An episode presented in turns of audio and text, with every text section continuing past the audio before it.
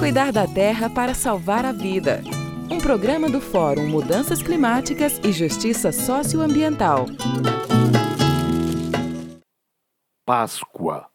Estamos na semana da Páscoa, uma festa da vida, celebrando a confirmação de que o Deus de Jesus de Nazaré, que ele chamava Abba, Pai, deixou mais do que claro, por meio da ressurreição de seu Filho que se fez gente como cada uma e cada um de nós, que não aceita que a morte tenha a última palavra. E de modo especial quando a morte, como a de Jesus, tomou a forma violenta e humilhante da crucificação de uma pessoa que passou a vida só fazendo o bem.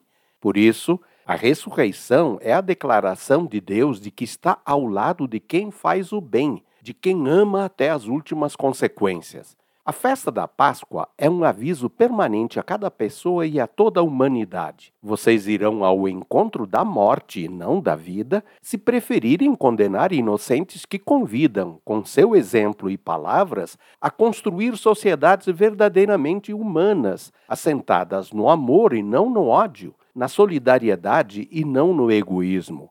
Amigas e amigos, a humanidade já provou ser capaz de criar condições de vida saudável e feliz para todas as pessoas, e esse é o seu lado divino. Mas, ao mesmo tempo, uma pequena parte dela está preferindo colocar em risco todas as formas de vida para manter e aumentar a riqueza que julga ser sua e adora como um falso Deus.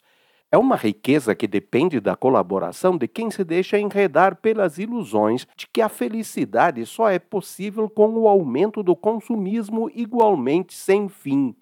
Mas como o planeta Terra é finito e já dá sinais claros de que está cansado e quase sem condições de se manter equilibrado, a prática dessa idolatria ao Deus riqueza e mercadoria só se mantém com a condenação de milhares, milhões, bilhões de seres humanos inocentes.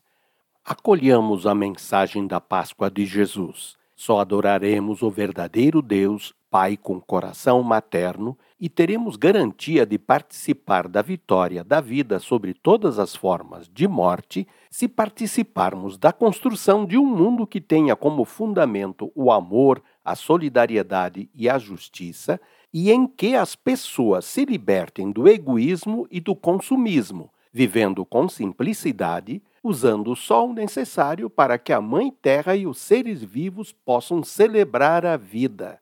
Feliz Páscoa! Ivo Poleto, do Fórum Mudanças Climáticas e Justiça Socioambiental.